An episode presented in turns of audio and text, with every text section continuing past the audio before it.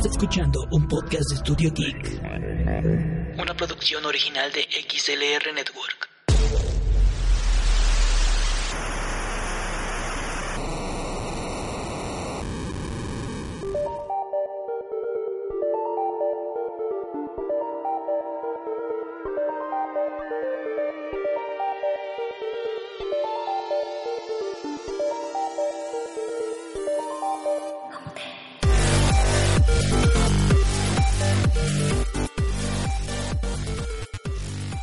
Hola a todas y bienvenidas una vez más a su podcast de ciencia ficción y fantasía, hoy en especial dedicado al feminismo en la ciencia ficción.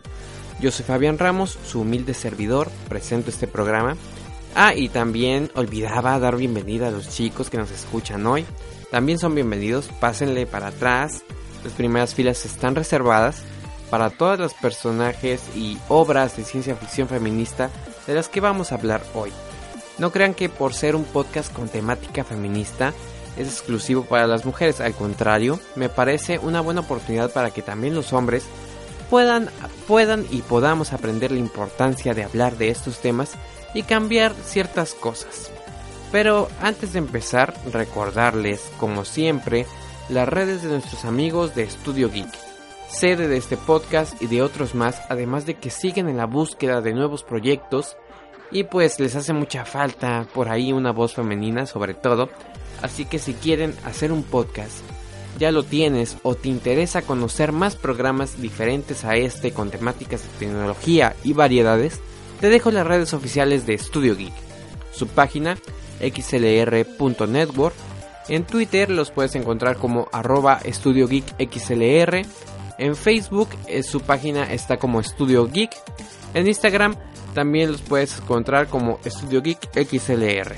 O puedes enviar un correo electrónico a estudiogeek128 gmail.com. Ya sin más, empezamos. Este es su episodio número 8, especial dedicado al feminismo en la ciencia ficción.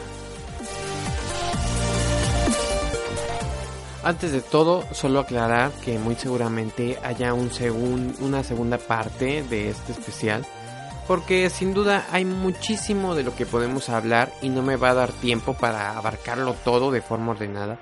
Diferentes medios, diferentes géneros, como la fantasía, también pueden ayudar mucho a hablar de temas de feminismo. Quisiera pues yo tener la oportunidad de hablar un día de mi heroína favorita de cuando era más pequeño, la fantástica Shina, la princesa guerrera, que sin duda es una de las personajes que, rompió y redefinió mucho en la televisión. Pero bueno, todo a su tiempo, este especial me salió un poco porque yo quería hablar de sucesos recientes que pasaron la semana pasada y cosas que han pasado también este año en el que el movimiento feminista ha dado mucho de qué hablar y no es para menos porque pues en México por ejemplo se ha discutido mucho de las marchas y cómo las mujeres han recurrido a acciones que para muchas personas pues son agresivas o poco morales, como rayar las paredes, romper ventanas de edificios públicos y pintar monumentos históricos.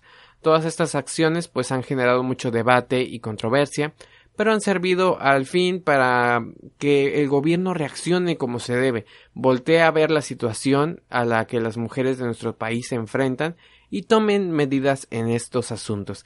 Así que fuera de lo que nos podría parecer correcto o no, las entre comillas formas correctas de protestar y exigir más seguridad para las mujeres, es verdad que tenemos una deuda histórica pues con las mujeres, que han sido violentadas de diferentes formas, hasta el punto de que muchísimas han perdido sus vidas y es algo que pues debe cambiar.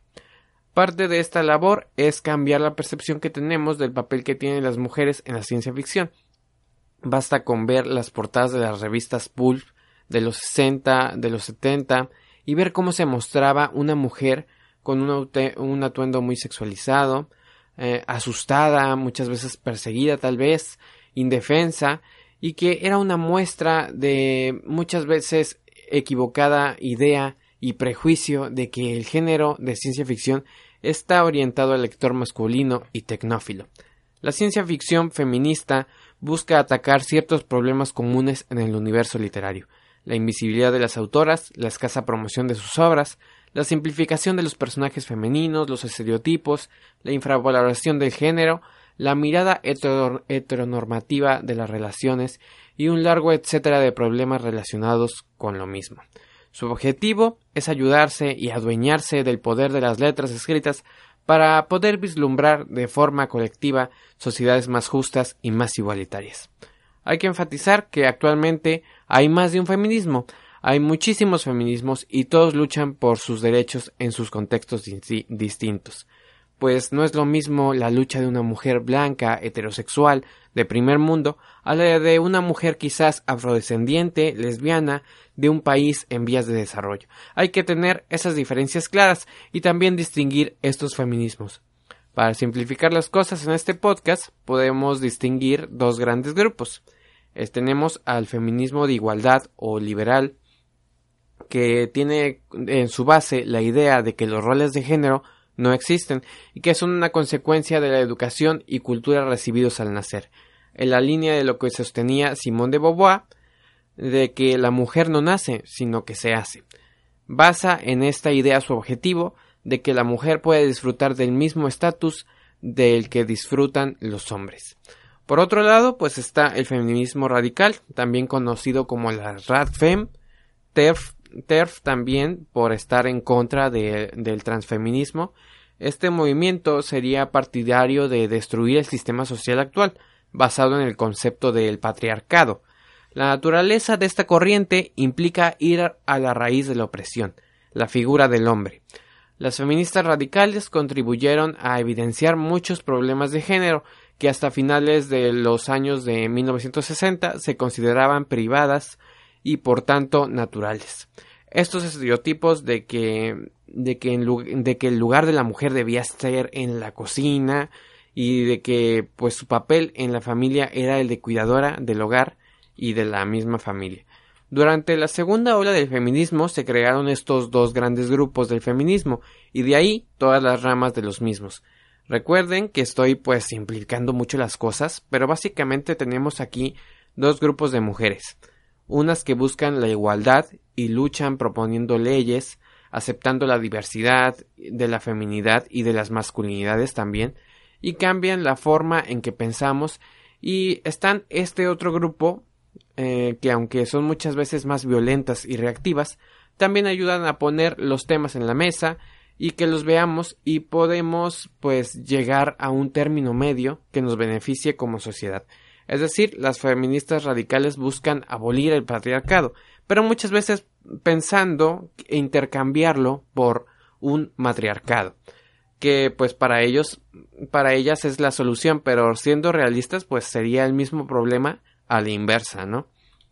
Eso pues me hace recordar la primera recomendación que, que voy a hacerles hoy, una película francesa del 2018 que pueden encontrar en Netflix con el nombre de No soy un hombre fácil, en la que nuestro protagonista, un hombre muy machista y galán, eh, que trata a las mujeres de una forma muy misógina, pues se golpea de pronto con un poste y despierta en un mundo al revés completamente.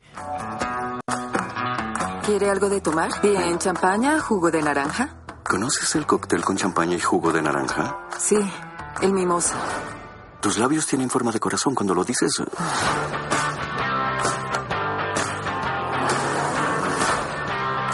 Hola, Erika. Hola, Damián. ¿Quieres tomar un trago? No me tientes, traviesa. Damián. Ladies. Ah, ¿Dónde están mis jeans? ¿Qué prendas son estas? ¿Qué es todo esto? Buenos días, sexy. Algo anda muy mal. Desperté un día en un mundo donde las mujeres, o estoy en otra dimensión, siempre me dicen qué debo hacer.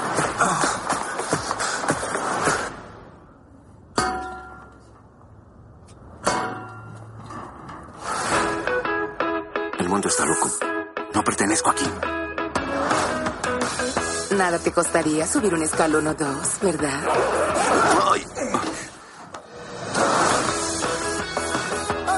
Buenos días. ¿Sabes cómo se llama el cóctel de naranja con champaña? Mimosa. Tal vez tengas un problema hormonal. Tienes que hacer algo mientras juegas.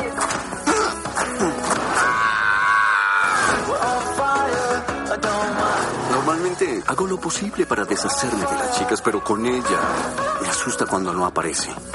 Imagina un mundo donde la mujer solo se viste por mí. Soy yo quien la seduce. ¡Qué horror! Y es que ahora los hombres actúan como mujeres y las mujeres como hombres, y la sociedad se ha vuelto por completo matriarcal, en donde los roles de género se invierten. Ahora son las mujeres quienes son más fuertes y tienen mejores empleos y pagas. Sexualizan la figura del hombre y lo reducen a cuidadores de los hijos y del hogar, además de trofeos sexuales. Es una película que les recomiendo ver. Quizás no entra del todo en el género de la ciencia ficción, pero al mismo tiempo sí ya que se plantea esto de los mundos alternativos y si existiera uno en la que la historia de la humanidad fuera completamente distinta. Ya la había yo recomendado pues en el pasado a los chicos de la Taberna Geek antes de que empezara siquiera este podcast. Pero pues sobre todo porque como hombres nos hace reflexionar esta película en todas estas muestras de micromachismo de la que no nos damos cuenta.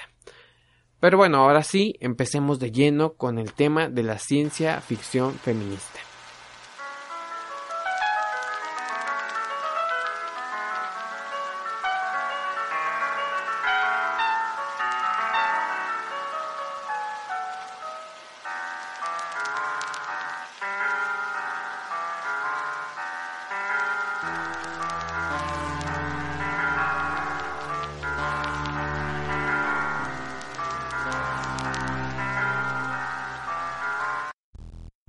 Hay que decir que si bien Mary Shelley es en gran parte la madre del género de la ciencia ficción, por su Frankenstein o el moderno Prometeo de 1818, no hubo una ciencia ficción feminista propiamente hasta 1960, cuando autoras como Ursula K. Le Guin proponían mundos en el que el concepto del género cambiaba y podía hablarse ahora sí de algo visible que cambiara el sistema patriarcal.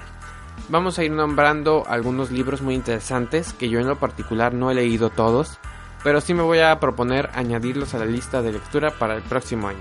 Empecemos con La mano izquierda de la oscuridad de 1869 de Ursula K. Le. Ganó los premios Nebula de, de 1969 y El Hugo de 1970. Trata del género y la sexualidad a través de los ojos de un terrestre llegando al planeta invierno colonia en la que los habitantes han mutado a hermafroditas capaces de cambiar de sexo. Los habitantes de esta pequeña localidad, Gouden, son andróginos, biológicamente humanos bisexuales. Durante aproximadamente tres semanas del mes son personas pues no binarias. Y en la semana restante son machos o hembras. Hecho que es determinado por su compañero sexual. Nadie sabe qué sexo le va a tocar, aunque en ocasiones el individuo puede elegir el sexo según su preferencia por medio de drogas. Así pues, un individuo puede tanto ser el padre como dar a luz a sus hijos, hecho que se da pues aún en las parejas estables. En el momento histórico que transcurre esta historia, los investigadores suponen que los Gudedianos fueron creados mediante ingeniería genética, posiblemente para maximizar el éxito reproductivo en el severo mundo glacial de Golden, bien como un experimento destinado a determinar si una sociedad sin relaciones de dominación sexual podía dedicarse a la guerra o simplemente porque los antiguos ingenieros biológicos sentían curiosidad por la manera en que se comportarían tales gentes. Leggin desarrolló esta idea por un deseo de explorar qué era lo fundamental que quedaba de la naturaleza humana cuando el sexo biológico dejaba de ser una constante. Esta novela pues es aún en nuestros días un objeto de estudio y es lo primero que se nos viene a la mente cuando hablamos de ciencia ficción feminista y también de ciencia ficción queer. Algo que es interesante porque es prácticamente sus, sus personajes no son mujeres, al menos no realmente en toda su vida. Seguimos con Matriarcada de 1915, escrita por Charlotte Perkins Gilman. Seguro que muchos pues siguen sin entender cómo es vivir en un mundo en el que te discriminan solo por tu género. Pues bien, es de obligada lectura para ustedes Matriarcadia, perdón, Matriarcadia. Se trata de un mundo utópico donde solo existen mujeres. Conviven de forma ordenada y pacífica y hasta llegan hasta que pues que llegan tres hombres. Una pues es una visión transversal feminista sobre la maternidad, la muerte, el amor, las relaciones como sociedad, que aunque puede parecer un argumento pues muy moderno, recordemos que se escribió en 1915.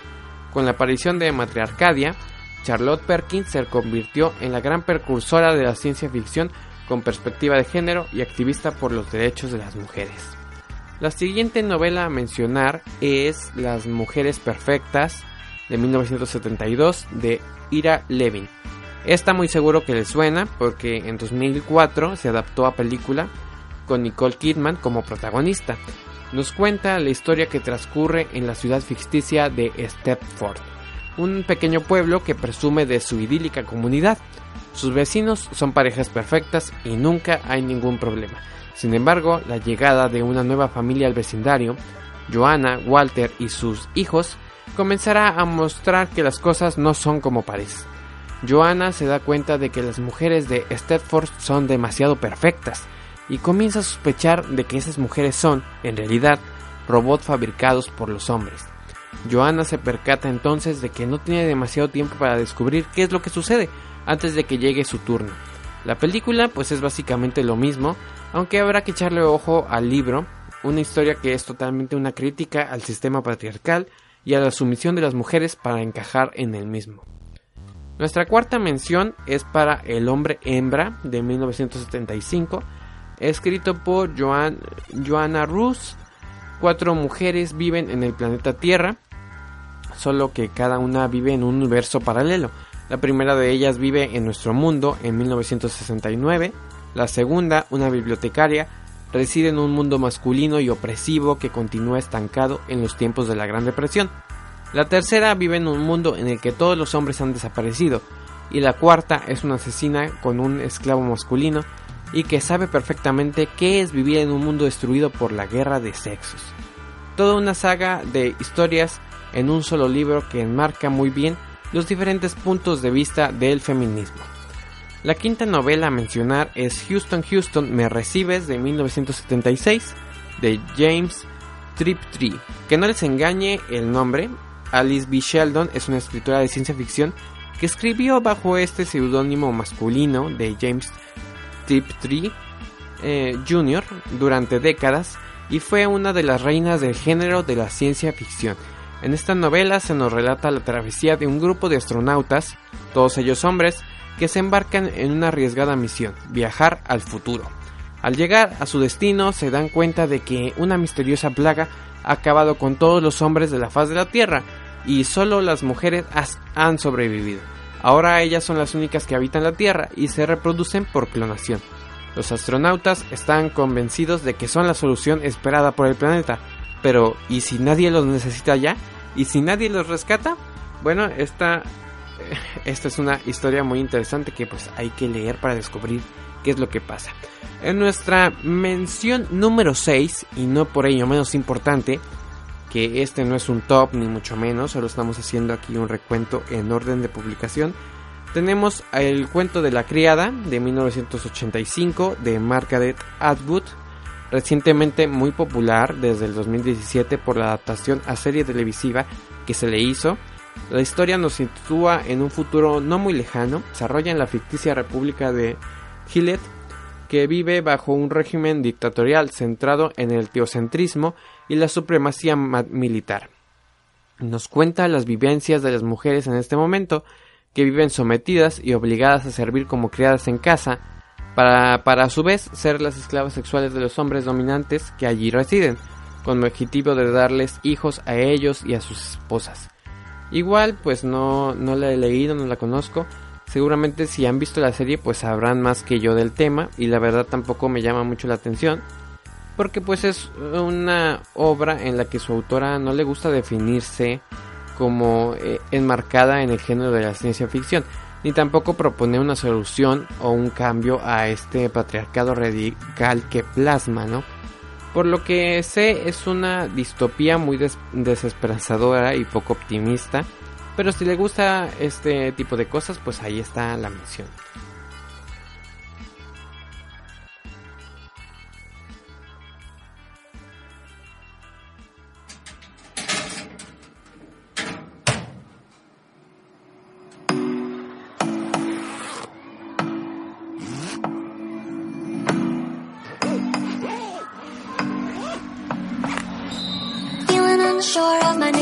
Body.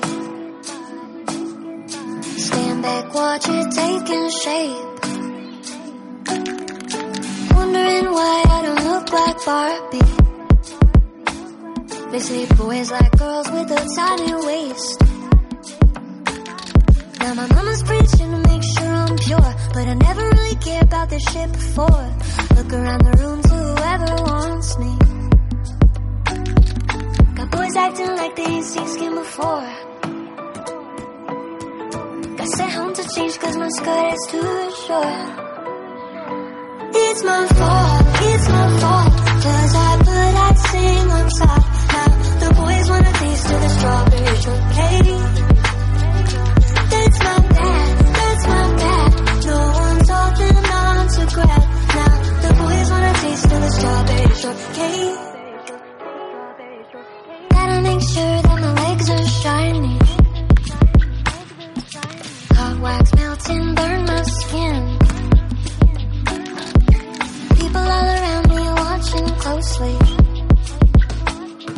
It's how I look and not what I think.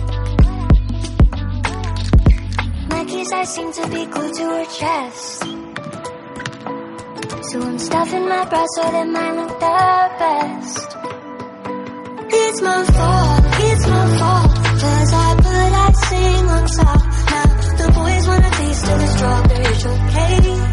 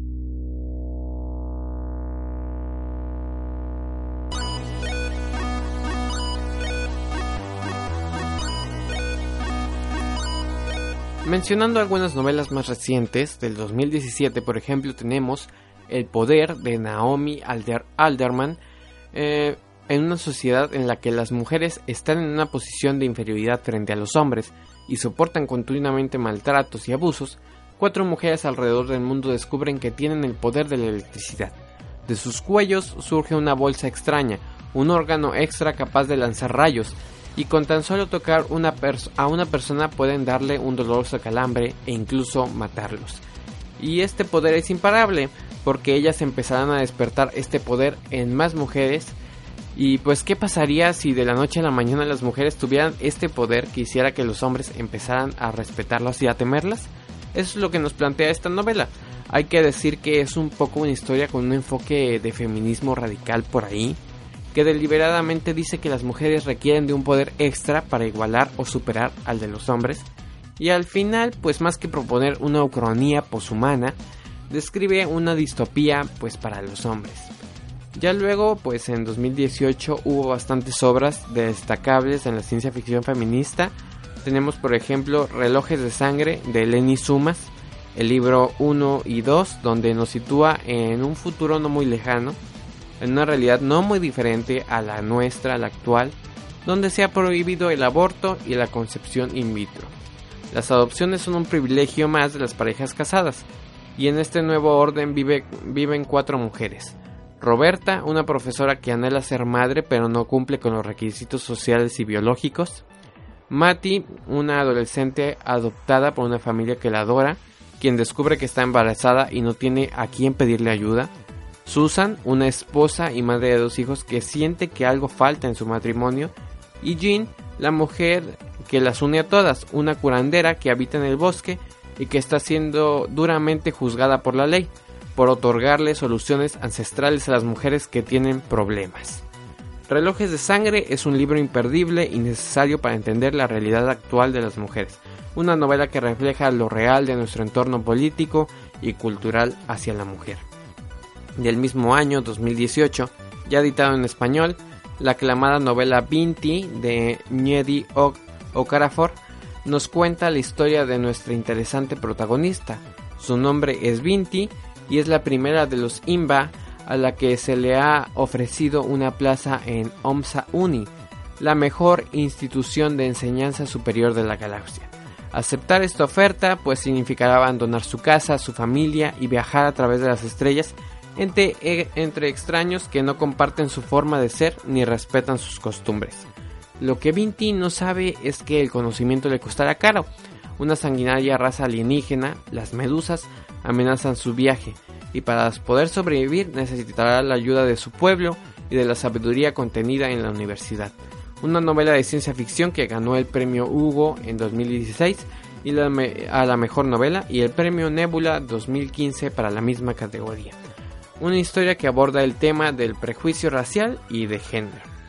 Y bueno, ya para finalizar, algunas menciones menores que también hay que tomar en cuenta por lo interesante que resultan hay una pequeña rama de la ciencia ficción feminista que incluye obras escritas también por hombres, ucronías gay, también en las que el papel de la mujer es relevante para la historia de diferentes formas, y por supuesto la ciencia ficción feminista escrita en español. Mencionar aquí historias como la de Las Bellas Durmientes de 2017 de Stephen King y Owen King, en el que imaginan un mundo en el que las mujeres son víctimas de una extraña enfermedad que las hace dormir en un capullo y si intentan despertarlas, pues son capaces de reaccionar violentamente y hasta matar.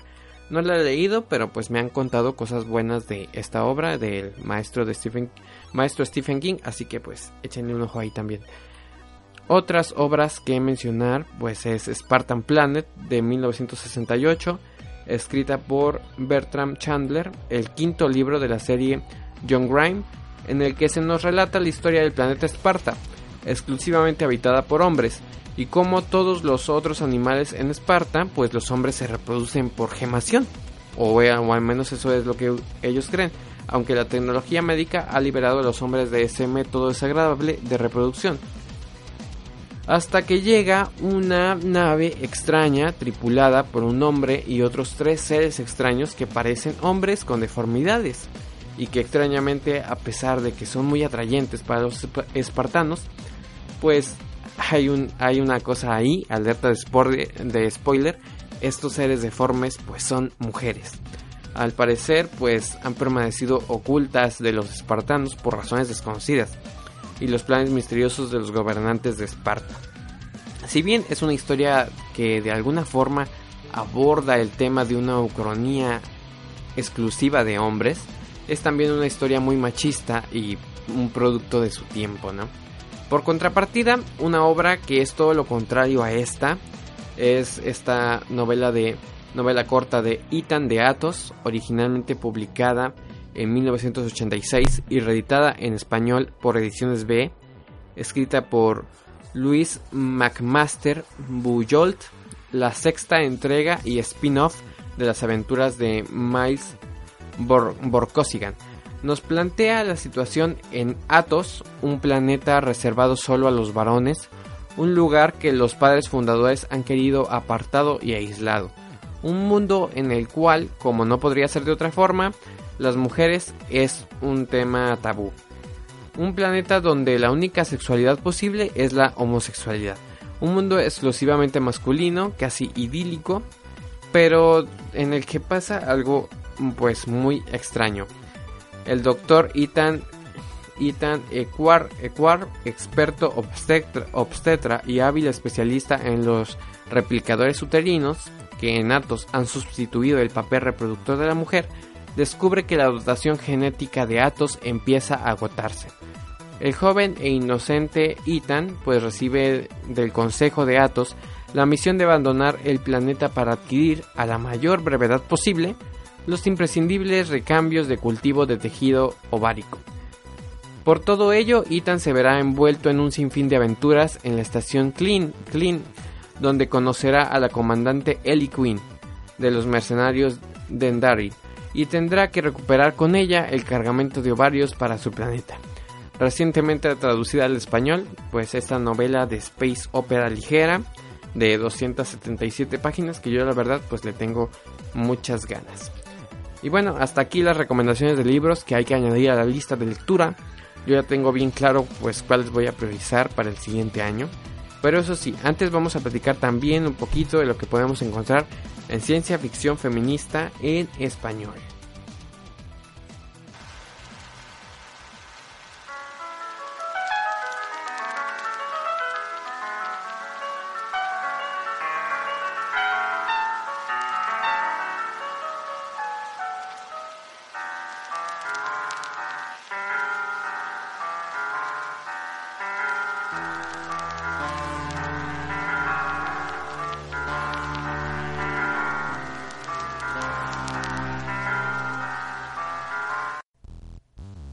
Hemos visto a lo largo de este programa, la ciencia ficción es el género idóneo para hacer una crítica social, que nos permite situarnos en realidades diferentes a la nuestra, donde podemos liberarnos de todo aquello que no nos gusta de nuestra sociedad e imaginar otras estructuras sociales. La ciencia ficción ha sido por mucho tiempo considerada como un género menor, enfocada más a la divulgación de la ciencia que al arte de la palabra. Y es tanto así que aún hoy en día pues es muchas veces menospreciada en el ámbito de los escritores latinos e hispanos.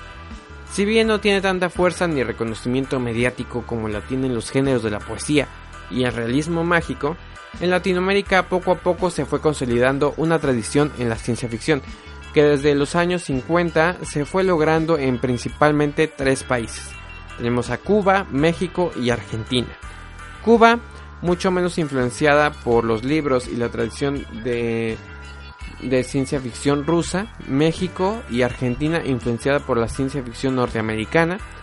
Y pues no quiero decir con esto que no podamos encontrar textos importantes en otros países, que sin duda pues los hay, como en Chile, Perú o Colombia, pero en estos tres países, Cuba, México, Argentina, eh, se consolidó una corriente importante que produjo revistas, concursos y muchos seguidores de, del género que hasta hoy cada vez tiene más éxito y reconocimiento.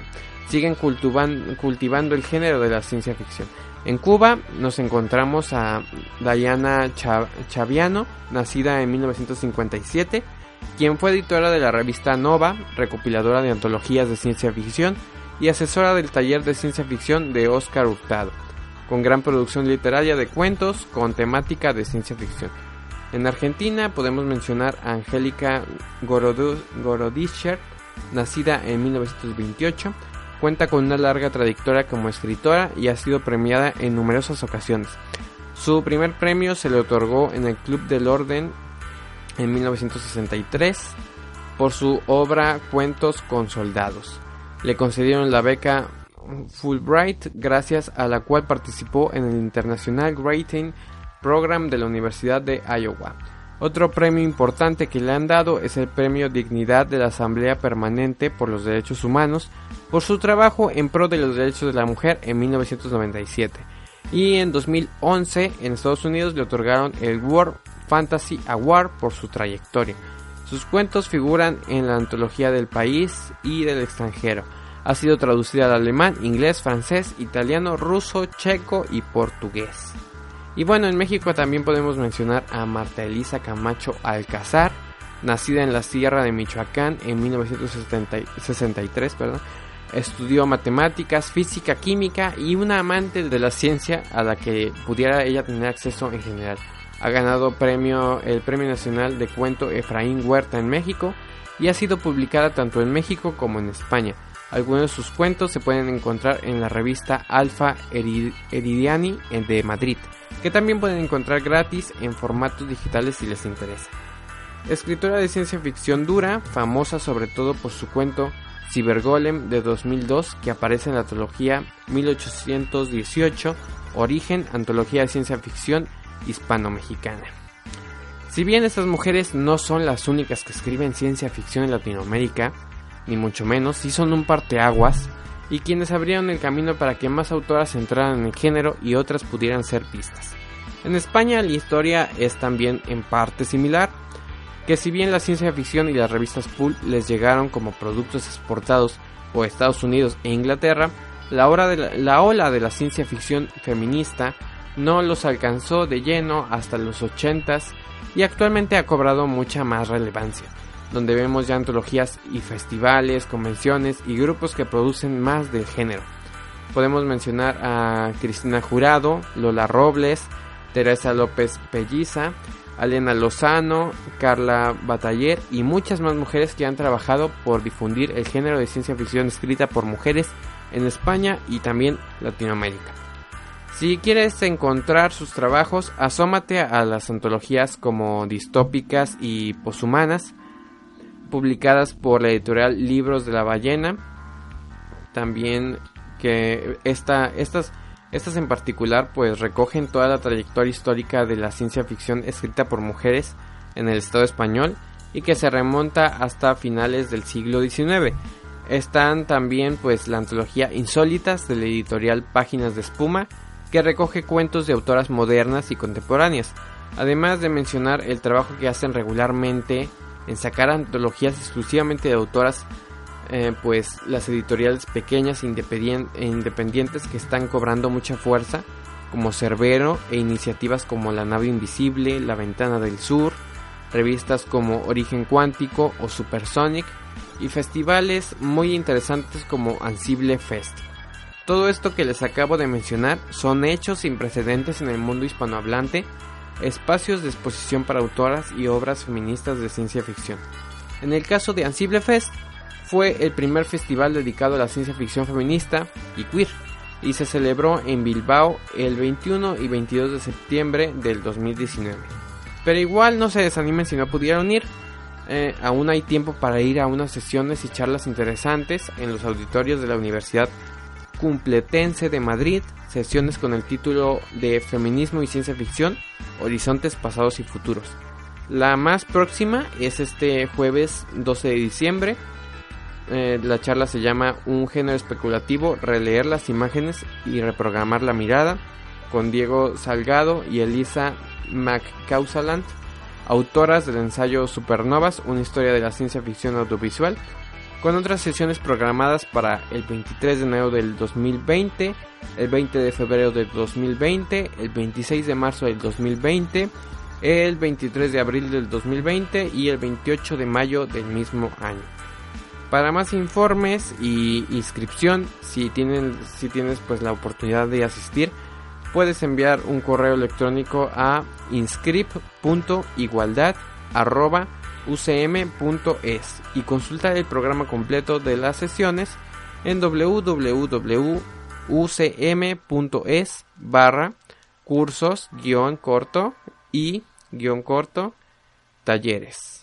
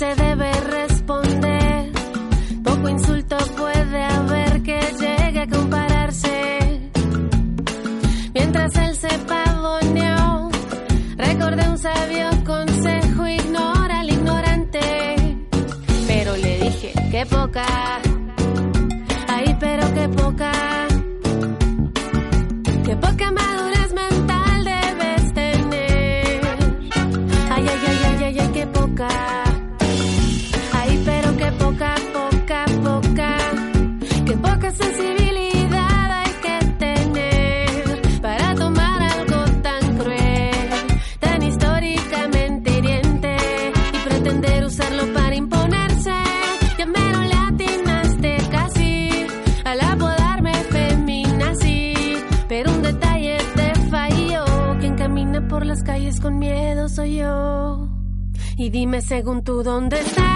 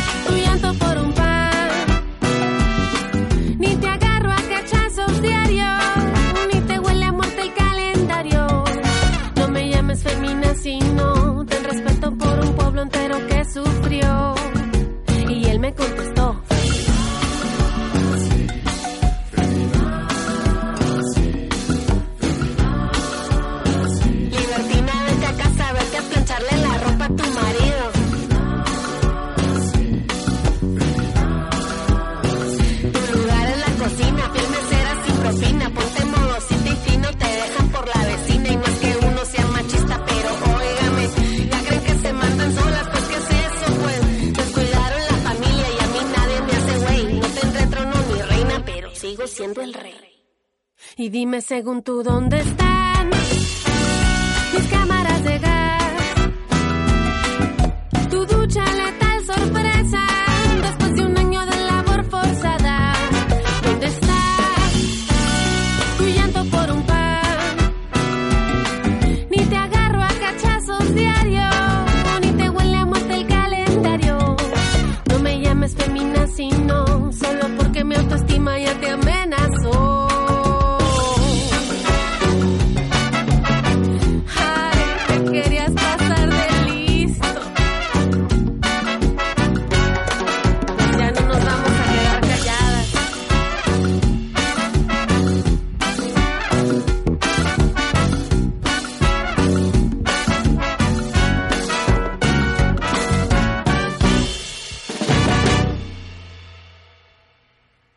Vale, y bueno, finalmente terminamos este podcast. Ya pues lo dicho, nos faltó muchos temas, mencionar más obras, más autoras, pero lo dejaremos para la próxima, en la que sí prometo pues traerles mucho más contenido a profundidad.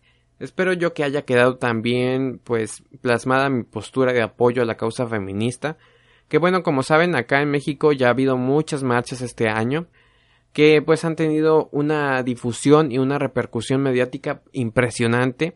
Creo que habrá un antes y un después muy marcado por los hechos de este año. Espero yo que sea para bien. Mucho se ha discutido pues entre comillas las formas correctas en las que las mujeres deben o no protestar. Creo yo que pues tanto estas muestras de ha sido una respuesta que era necesaria por la violencia que se ha cometido antes con ellas y pues esta sensación de hartazgo ya generalizada.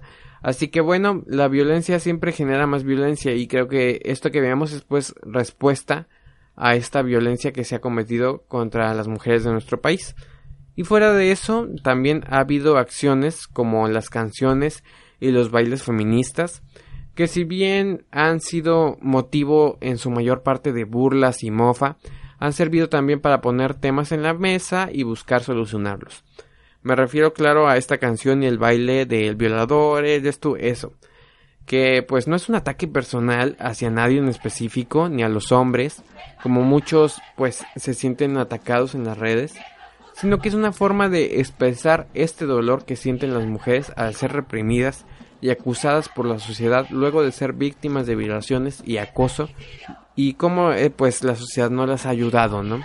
Así que bueno, muy seguramente seguiremos viendo estos movimientos en el futuro, al mismo tiempo que seguiremos viendo escándalos del feminismo radical, que si bien no soy para nada partidario de sus pensamientos extremistas, embristas en la mayoría de los casos, sí les veo importancia a estas mujeres radicales como reflectores mediáticos de la causa feminista. Así que nada, espero hayan disfrutado este podcast, espero esperen una segunda parte. Pero por mientras, si quieren, pueden buscar la charla de Sara Martín Alegre, que se llama Las utopías feministas en la ciencia, en la ficción y el feminismo como utopía, que usé en gran parte como una fuente y estructura de este podcast. Una charla que dura dos horas, que encontré en iBox y que pueden buscar también si quieren pues empaparse más de este tema. Recuerden las redes oficiales del Castillo de Dante. Estamos en Facebook como el Castillo de Dante. Mi Twitter personal, arroba Fabián23 Ramos, por ahí todos los comentarios que quieran hacer, todas las menciones, todo eso, compartir se agradece mucho. En Spotify también nos pueden escuchar. Esperen pues más contenido las próximas semanas, no nos vamos a ir de vacaciones.